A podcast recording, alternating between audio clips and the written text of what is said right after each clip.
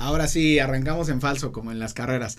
Hola, ¿qué tal? Muy buenas tardes, soy José Miguel Alba Marquina. Bienvenidos a The Frontline, Políticas y Elecciones, donde hablamos de economía creativa, políticas públicas dirigidas a la autonomía económica y precisamente a, las, eh, a la creatividad también. Como siempre, doy las gracias a nuestros eh, patrocinadores, Florida Jun, inmortales de siempre, que siempre están con sus tacitas, bueno, ahora con el diseño de Mood TV.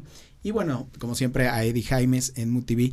Y a Luis Gómez, nuestro productor asociado. Gracias, como siempre, está al pendiente de todo. Es una maravilla de persona en este programa, que además Ah, también está Anita Jurado, hoy sí llegó, hoy es que luego no llega, por eso no la menciono, pero hoy sí llegó y está pendiente en las redes sociales. Y por supuesto, a la estrella del show, Javier Amaral, que como siempre, gracias a él estamos aquí. Eh, chistes locales, pero es para romper un poco la, la rutina. Bueno, hoy estamos aquí en un programa de The Frontline y hoy hablaremos del papel de los docentes y los instructores en el papel de las asesorías, la equidad de género y la paridad de género que existen en estos medios. Y para ello tengo una especialista en, en la materia, la maestra eh, tanto, tanto, maestra porque es docente egresada de una normal, como también de título de, o grado de maestría, la maestra Laura Alier. ¿Cómo estás, Laura? Buenas tardes. ¿Qué tal? Muy buenas tardes, un gusto estar aquí contigo. Gracias. Bueno, y pues precisamente hablemos primero, como siempre aquí se trata de acercar relaciones como en el CLIMB. Ahora no tenemos a tantos funcionarios, sino más bien a los especialistas y es parte también de, de hablar de las políticas públicas. Eh, la maestra, maestra, platícanos un poco quién eres, eh, quién es Laura Alier, cómo entraste en el mundo de la docencia, cómo entraste en el mundo de la jurisprudencia y también en el mundo del acondicionamiento físico, porque eh, de todo un poco. Hacemos de todo un poco. De todo un poco. Bueno, pues eh, mi familia es de muchos docentes. Eh, siempre me ha gustado, me ha gustado el poder compartir con las personas, aportar socialmente y creo que no hay mejor papel y mejor forma de aportar a, a la sociedad que pues dar clase, ¿no? En mi caso, eh, doy clase a nivel secundaria. Eh, tengo ya casi 14 años en ese ámbito. Eh, posterior a ello, pues hicimos una, una, maestría en ciencias de la educación y después siempre he sido muy inquieta y ando viendo y buscando qué más hago, ¿no? ¿Cómo me puedo actualizar? ¿Qué más puedo conocer? Entonces decidí pues hacer eh, certificaciones deportivas, nutricionales, eh, me gusta el mundo del, fitness. hace tiempo hice gimnasia también, pero me enfoqué ahora más al fitness. Después eh, empecé pues a trabajar en, en algunos clubes deportivos, en la parte de los gimnasios, asesorando a la gente. y después, pues dije, ¿qué hago? ¿Qué, qué, más, ¿Qué más puedo hacer? Es cuando decido eh, estudiar la licenciatura en criminalística, que, que, la vamos terminando, de hecho, ya la terminé en junio. Y pues después de eso dije, necesito complementar, entonces vamos a estudiar derecho. Y pues ahora es lo que estamos haciendo, estudiamos derecho para complementar la parte tan hermosa e interesante que es la criminalística. Y bueno, pues qué mejor que con derecho que también es es, es un ámbito hermoso, es, es eh, creo que todos deberíamos saber pues lo mínimo, lo mínimo que, que, que se debe eh, tener el conocimiento para poder pues ir por la vida sin que seamos sorprendidos de ninguna manera. Oh, sí, porque eso es clásico, ¿no? El ejercer nuestros derechos.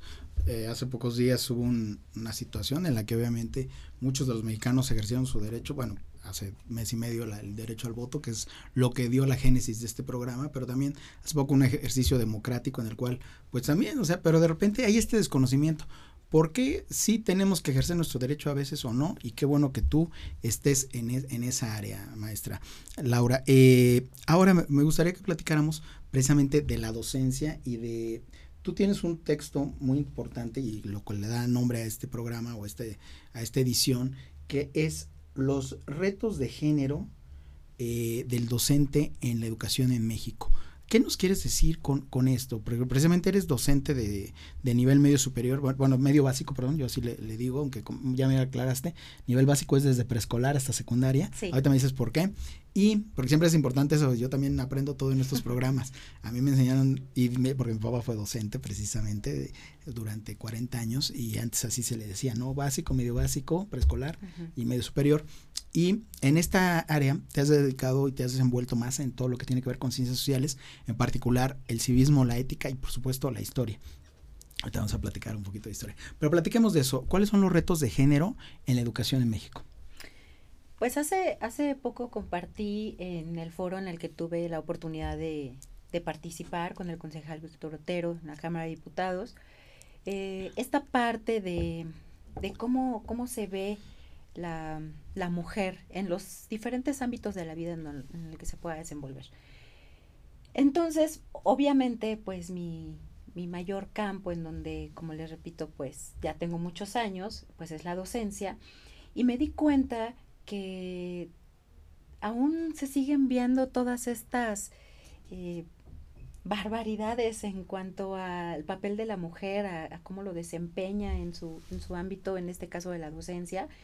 Em, yo mencioné en el foro que hay muchas eh, quejas ante el jurídico de la SEP, por ejemplo, pero, ¿qué pasa con, con las quejas que las docentes ponemos, eh, pues para poder alzar la voz en esta, en esta parte de del acoso hacia las hacia las docentes está como que totalmente perdido como es un tema del que no se habla es un tema que parecerá que no existe pero realmente está es muy fuerte es vergonzoso eh, pero la realidad es que no, no se toca.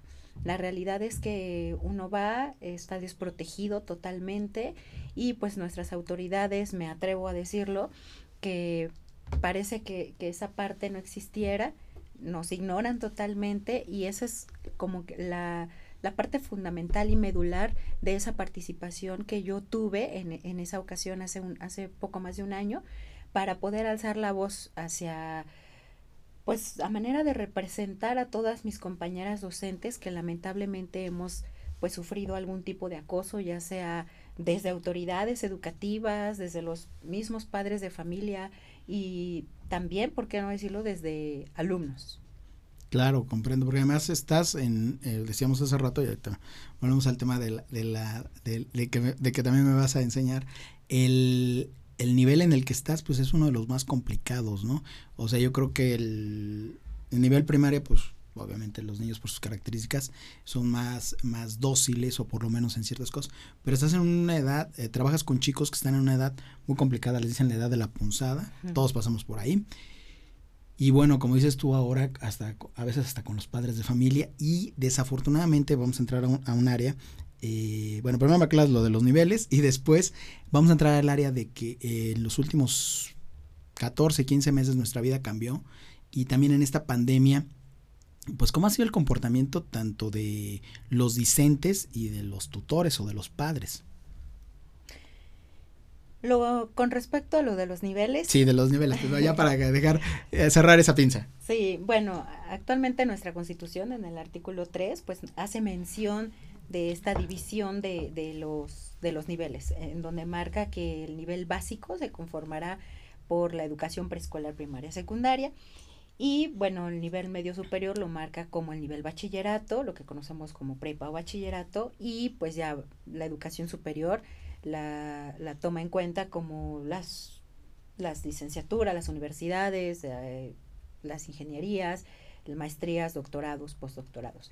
Entonces, pues ahora la ley lo considera de esta forma y, por eso decimos que el nivel básico, precisamente porque son las bases para poder avanzar a niveles posteriores, bases en todo aspecto de conocimiento eh, cognitivo, eh, conductual, axiológico, todo lo que, lo que tiene que ver con los valores éticos, los valores cívicos, no me gusta decir los valores morales porque ahí nos metemos a otro tema, pero los valores éticos y cívicos creo que es, es la base, es lo fundamental para poder no solo ir a los otros niveles educativos, sino también para ir avanzando en la vida. ¿Qué tipo de ciudadano o ciudadana quiero ser? ¿Qué tipo de hijo? ¿Qué tipo de amigo? ¿Qué tipo de pareja? ¿Qué tipo de trabajador? Porque si no fomentamos, si no tenemos estas bases desde la niñez, que es cuando podemos empezar a moldear a ese futuro ciudadano, pues estamos perdidos y vemos lo que lamentablemente estamos viendo que sucede en, nuestro país y en gran parte del mundo, porque no solamente es en la cuestión mexicana, eh, lo vemos con muchos eh, ejemplos en las noticias alrededor del mundo, eh, con casos muy lamentables hacia hacia hombres, hacia mujeres, hacia niños, hacia animales, hacia la misma naturaleza. Entonces, por eso creo que, que el, el, artículo 3 lo define también esa parte del nivel básico, se forman las bases para el futuro ciudadano. Oye, además, como dices, gracias a tu formación en la jurisprudencia, pues nos puedes dar este panorama tan amplio. Rápido, ¿por qué moral no? ¿Tiene que ver más con una cuestión espiritual? sin entrar en detalles? Eh, la moral se refiere a las costumbres eh, de determinada lugar, de determinada época histórica y de determinada ubicación geográfica. Entonces, si nosotros nos ponemos a... además, la, la moral también se basa en lo que la sociedad ve como bueno, como malo, eh, como bien hecho, como no, no bien hecho. Entonces, creo que se enfoca más hacia el qué dirán, ¿no? En cambio, la ética se va a referir a los valores universales, que es lo, lo deseable, lo deseable en, no en México, sino en el mundo. Y la moral, pues sí es muy específico de cada, de cada lugar, de cada época histórica. Lo que antes se veía eh, mal, como que pues te dieran un beso antes de casarte, pues ahora ya no se ve tan mal. claro. y, bueno, esa es la cuestión moral, ¿no? Y de usos y costumbres de acuerdo, de acuerdo al lugar. Por supuesto. Así es. Bueno, ahora sí entonces, eh, comentábamos hace unos minutos esta cuestión de qué tan difícil es ser docente hoy en día, porque por, por un lado, y me voy a desviar un poco del tema central, que es eh, la equidad de género. Bueno, hablemos primero de la equidad de género, esto que decíamos, cómo lo has vivido, cómo lo han vivido docentes, cómo te ha tocado observarlo. Y también te decía, me desvío un poco porque también quisiera que de paso tocaras esta situación que muchos le llamamos de los niños de cristal que tenemos hoy día, cómo ha sido tan difícil el poder ser docente en tiempos contemporáneos. Creo que estamos ante, ante un gran reto, por eso el, el tema de la ponencia. Es un, tenemos no solo un reto, tenemos muchísimos retos que, que abarcan desde el conocimiento de la ley, pero sobre todo también la aplicación de la misma, porque de nada sirve que yo como docente conozca mis derechos laborales, mis derechos de género eh, o con perspectiva de género, si no soy capaz al momento de que, de que algo sucede poder aplicarlos, poder eh, hacerlos valer ante la instancia correspondiente. Creo que uno de los retos más importantes eh, como mujer, hablando desde mi, desde lo que a mí me corresponde como mujer, como docente, pues es enfrentarnos a, esta sociedad heteronormada, ¿no? Porque la, la, palabra normal, pues no es, no es correcta, heteronormada en donde nos mencionan que pues eres hombre, eres mujer, hasta ahí se acabó, eh, tu papel o tu rol en la sociedad es este, tu rol como hombre es este, y pues hasta ahí, ¿no? Entonces, pero ¿qué va más allá? ¿Qué, qué, puedo hacer más eh, en mi papel como docente con perspectiva de género? ¿Qué puedo inculcar en los niños y en las niñas? Eh, desde esta parte del lenguaje que yo he escuchado que es muy criticado, eh, que podamos decir hombres, mujeres, las y los. Eh, yo creo que sí es importante el poder ir educándonos, es parte de la deconstrucción social que intentamos que se, que se haga con nuestros niños, con nuestros jóvenes. Eh, es, es complicado tanto para las mujeres como para los hombres, porque sí les cuesta mucho trabajo aceptar ciertos, ciertas palabras, ciertos títulos de eh, patriarcado, empoderamiento de la mujer, eh, heteronormados. creo que lo poco que he empezado a ver eh, con estas nuevas ideas, considero que sí, sí es un reto también para los hombres y creo que por ese lado también debemos ser empáticos en la parte de, de ser pacientes, de poder avanzar de a poco en la cuestión masculina para deconstruirlos, deconstruirlos y volver a construir nuevos, nuevos conceptos, nuevas ideas, eh, nuevo actuar, eso es uno de los principales retos porque con nuestros adolescentes ellos ya traen una visión desde su casa con los padres en donde ven que pues el papá nada más llega y se sienta a esperar a que sea atendido por, por su esposa y por las hijas y él pues está acostumbrado a, esta dinámica familiar. Entonces cuando llega a la escuela y la maestra Laura le dice eh, todos, todos somos iguales ante la ley porque el artículo 4 lo menciona, como hombres y mujeres somos iguales ante la ley. Eh, ellos entran en conflicto y dicen, espérame, o sea, en mi casa no vivimos de esa forma, la dinámica de mi casa no es así. Yo estoy acostumbrado a celar a las novias porque mi papá cela a mi mamá. Entonces, ¿por qué tu maestra me estás diciendo que ese es un signo de violencia? Creo que todos estos retos con los adolescentes, sobre todo, eh, pues es parte de, de, nosotras, tanto como mujeres docentes, como obviamente de los hombres docentes. En lo que tratas tu garganta, te quiero ahí, y me quiero eh, meter en ese tema, eh, ahorita regresamos a, la pregunta inicial, porque van saliendo estos temas importantes. Esta cuestión de la figura de autoridad, tú, ahorita sin querer lo estás tocando. O sea, ¿qué pasa con, más allá de la generación, que era lo que yo quería llegar hace rato, pero en general, eh, hablando de, de, los hombres en general, traen este esquema patriarcal de casa y hay una, hay una paridad de género en la educación que poco a poco se ha visto, pero tú mismo lo has visto como docente y como entrenadora. Eh, de hecho, Alier, Alier, Fitness, Fitness Alier, ¿verdad?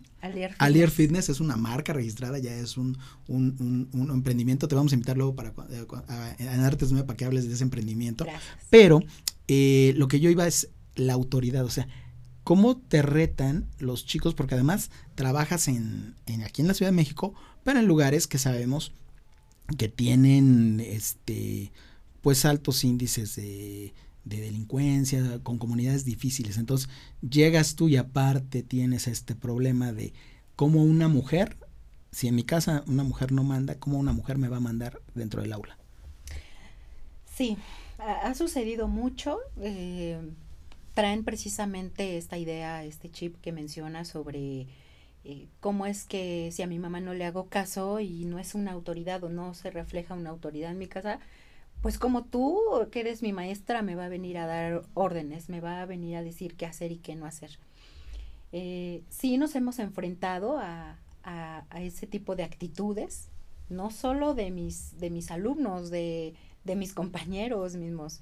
Eh, lo veo también con mis autoridades, en donde tengo dos directoras eh, en, maravillosas y que son líderes, pero a veces a muchos hombres eso les causa conflicto, se resisten a, que cómo va a ser mi jefa, cómo ella me va a, dar órdenes en, el ámbito laboral.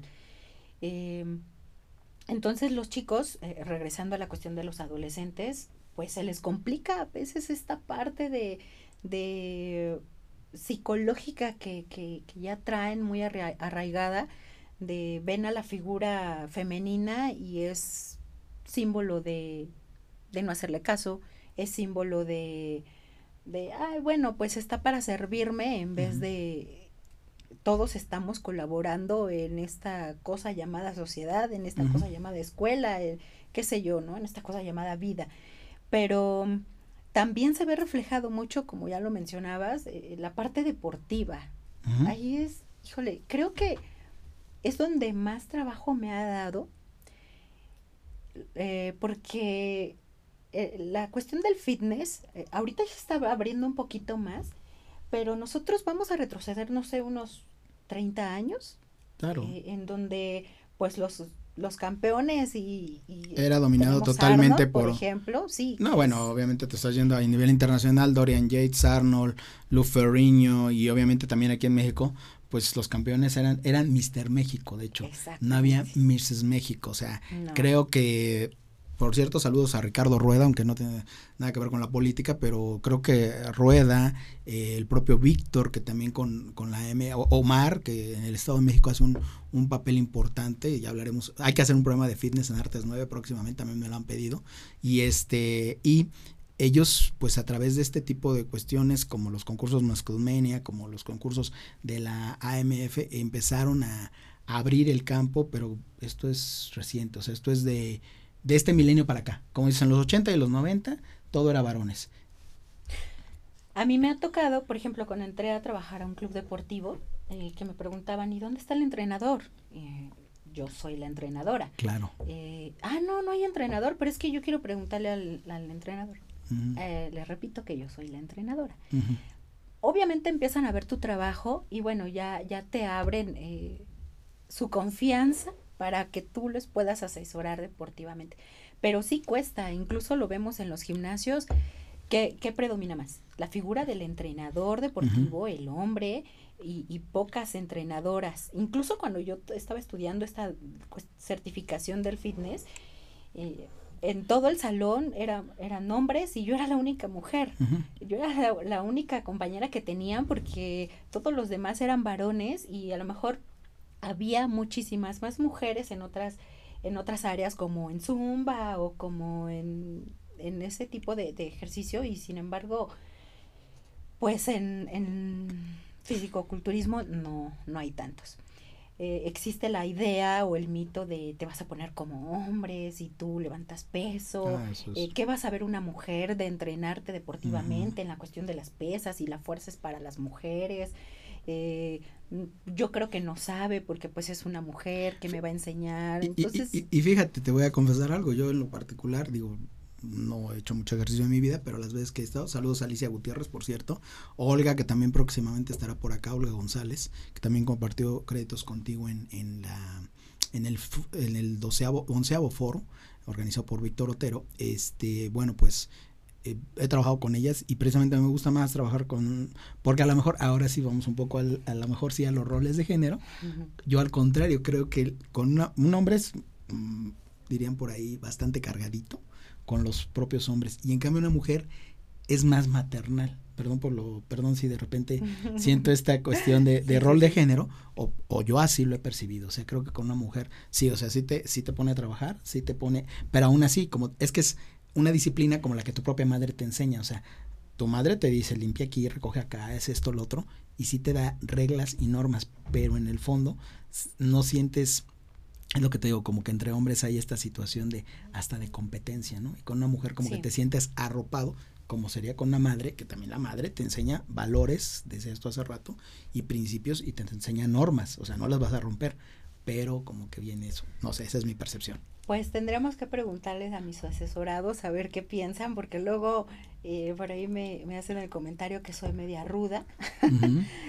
sí cambió, obviamente, precisamente por el rol que estoy jugando en, el entreno, sí, sí cambio totalmente, yo lo sé, me lo han comentado, eh, mi actitud hacia la persona, pero incluso si les comento, bueno, es que no, ya te consentiste mucho tiempo en el sillón o en la cama, pues entonces aquí no te voy a consentir, aquí no es de consentirse, bueno, es mi idea, ¿no? A lo mejor otras sí son maternales, yo no soy tan maternal, pero más bien creo que sí habría un poquito más de, me atrevo a decir, de disciplina, de, de orden, ¿no? Porque yo sí voy por horarios o yo sí les manejo los horarios, eh, o yo sí les digo, hay que incluso marcar las cosas ahí en el refri, eh, eh, tenerlo ordenadito, organizadito. Tal vez esa parte sí, sí la comparto, lo, lo que comentas.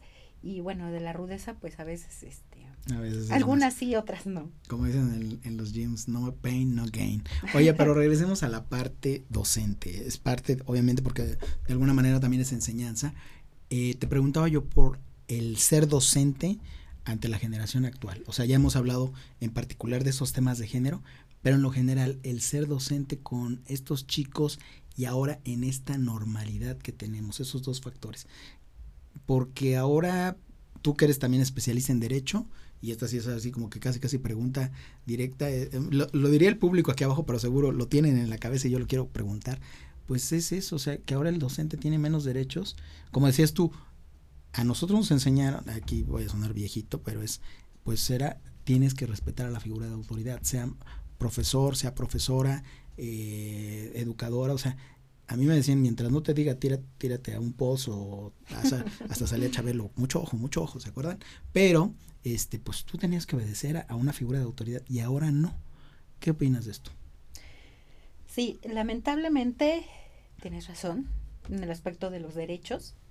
Yo recuerdo, igual voy a sonar ya viejita, pero yo recuerdo que mi madre a, mi, a mi hermano y a mí sí nos decía, pues hay que respetar al, al maestro o a la maestra y tienes que hacer lo que te están marcando. Pero ahora a veces los papás dicen, ay, no le hagas caso. Yo los he escuchado, no le hagas caso, está loco, está loca.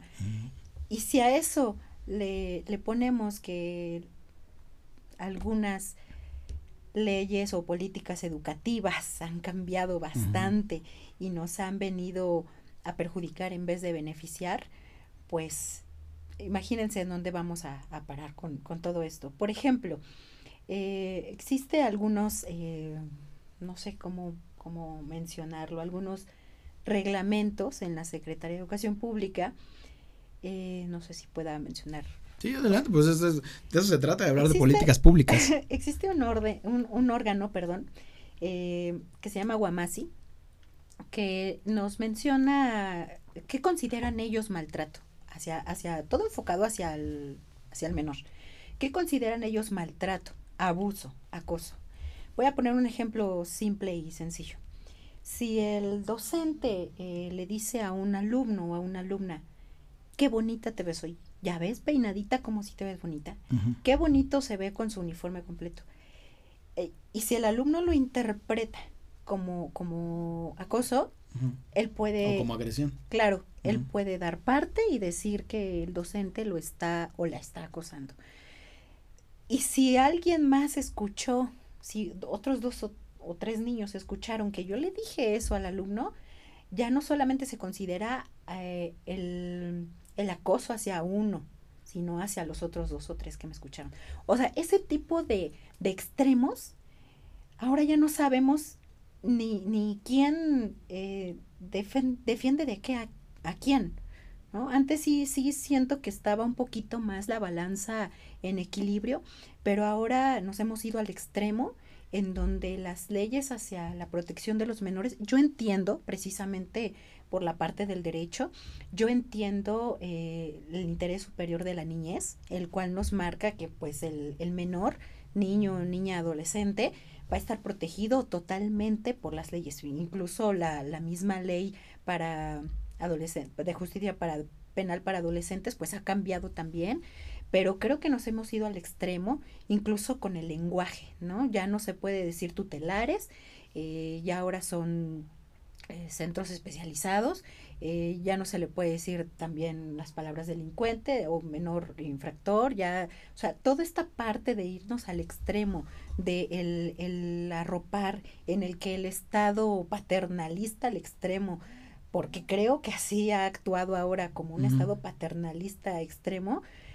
¿qué genera todo esto? Pues que el adolescente sienta que tiene el control, está empoderado en mal aspecto en, en la cuestión de yo sé que le puedo decir tal cosa a mi maestro y no va a pasar nada, porque efectivamente así sucede. Yo lo he visto, yo lo he vivido, eh, el alumno te puede hacer y te puede decir y no pasa nada, no pasa de un regaño o una media suspensión eh, de un día. Pero, ¿qué pasa si es al revés? ¿Qué pasa si yo le grito, le digo, cállese, siéntese, entra al salón? Me puede acusar de maltrato, ¿no? Y puede decir que lo dañe psicológicamente por el hecho de decir, cállense, porque existe. Parece exageración, pero existe. Ojalá tu público se tomara también la, la, la inquietud de buscar este, esto que les digo de, de las normas que marca Guamasi. Y son en verdad exageradas, exageradas en donde están arropando al extremo al menor y pues genera pues el, el que el alumno eh, existan faltas de respeto, el que sepa que pues no le van a hacer nada, que así le haga lo que haga el maestro, no va a suceder. ¿Qué, mm, en lo que hidratas tu garganta, ¿qué podemos hacer como docentes? Y esto es para, como esto para nuestra audiencia, ¿qué podemos hacer como docentes en esta normalidad y realidad? Y falta ahora la parte en línea que estamos hoy día. Es que creo que conforme vayan, van cambiando, el delito siempre eh, más bien, sí, el, el, delito va evolucionando y obviamente el derecho tiene que ir a par de la evolución del delito. No, pero desgraciadamente el delito va, eh, perdón, el derecho va muy atrasado en cuanto al, delito. Al delito.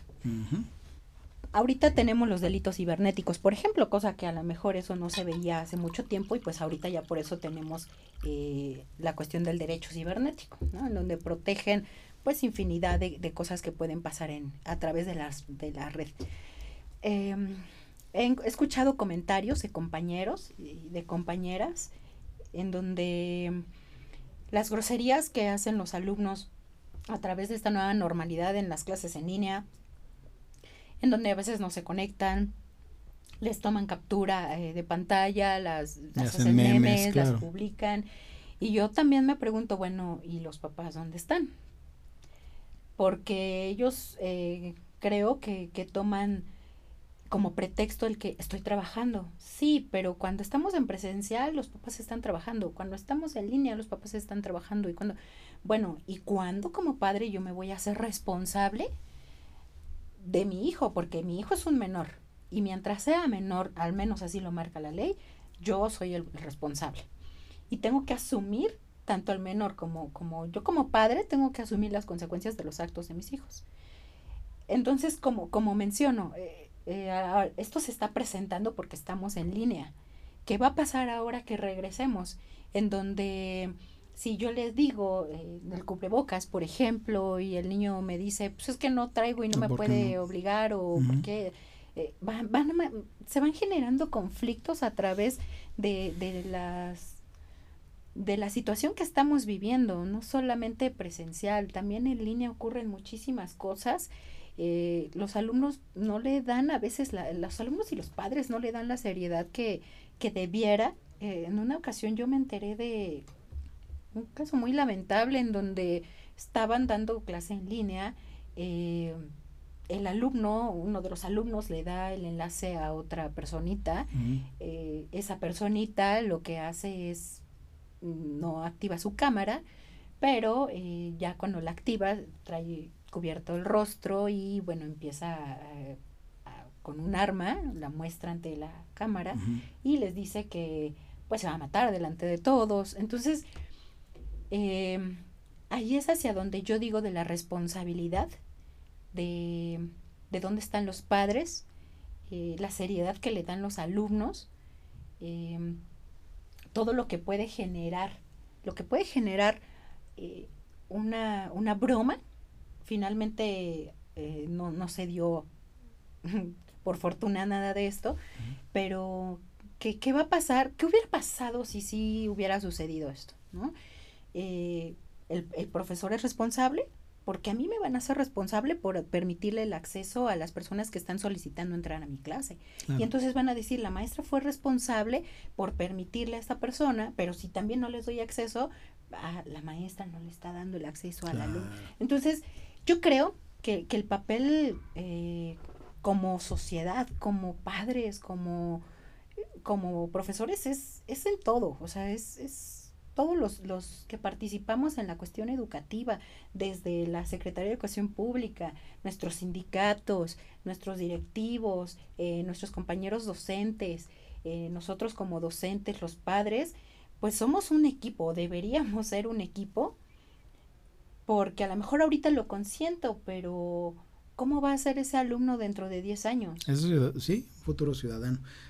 Laura, el tiempo es el enemigo número uno de estos programas. Este, la verdad, bueno, perdón si me fui por otro lado, porque obviamente veníamos a hablar solamente de eh, paridad de género, pero pues teniendo a una especialista como tú que además tienes los dos campos, ¿no? La, la docencia y la jurisprudencia y aparte el fitness, bueno, eso ya fue fortuito, pero era importante hablar de los roles de género. Pues me gustaría si nos gustas dar una última reflexión, un último comentario respecto a esto de la importancia de la equidad de género, del papel de género en la docencia y también en los en la capacitación, llamémosla así por hablar del, ejercicio. Cuando yo hice mi primera licenciatura en educación secundaria, precisamente el tema de de mi tesis fue la perspectiva de género. Siempre me ha gustado el tema y al aplicar algunas actividades con los, con los alumnos me di cuenta de lo que hablábamos hace rato, de la visión que traen eh, los alumnos, de lo que viven en su casa, eh, de lo que se piensa que es la mujer o que debe ser la mujer o que debe ser el hombre. Creo que mm, lo que deberíamos hacer o la reflexión final para, para este tema sería eh, tratar todo con perspectiva de género, pero no por moda. Eh, yo sé que es algo que está muy en boga y, y, algunos, algunos están a favor, otros están en contra, y, y creo que esto nos ha venido a dividir un poco más. Pero si tratamos todo con perspectiva de género, podemos ir avanzando, como yo lo mencionaba hace rato. ¿Cómo es con perspectiva de género? Pues simplemente el, como primer paso y uno de los más comunes es el dejar de revictimizar. Por ejemplo, una mujer va caminando, eh, alguien en la calle la cosa, un hombre la cosa, o la toca, o le dice algo. Y lo primero que dicen es, es que ibas vestida de esa forma, es que para qué pasas por ahí, es que si tú ya sabes cómo son los hombres, es que porque no te... Eso es revictimizar. O sea, en vez, estamos culpando a la mujer de la actitud de otra persona que además me afectó, que además me dañó, porque eh, a lo mejor eh, en el momento me voy a quedar con todo mi coraje, con todo mi enojo, eh, pero pensemos en esas mujeres que desgraciadamente que los feminicidios son eh, un tema que tenemos también ahí mucho en, nuestro país. ¿Qué, ¿Qué, pasa con estas mujeres? Ay, es que se fue de fiesta. Ay, es que andaba vestida de esta forma. Ay, es que andaba con fulano de tal. Bueno, ¿y cuándo entonces vamos a ver la responsabilidad en, en la persona que comete el delito? O sea, la víctima esté viva o esté muerta, es una víctima. Y el volver a revictimizar, en vez de poder ayudar, estamos afectando más a los intereses tanto de la víctima como de, la, de las familias si es que la, la persona desafortunadamente fallece.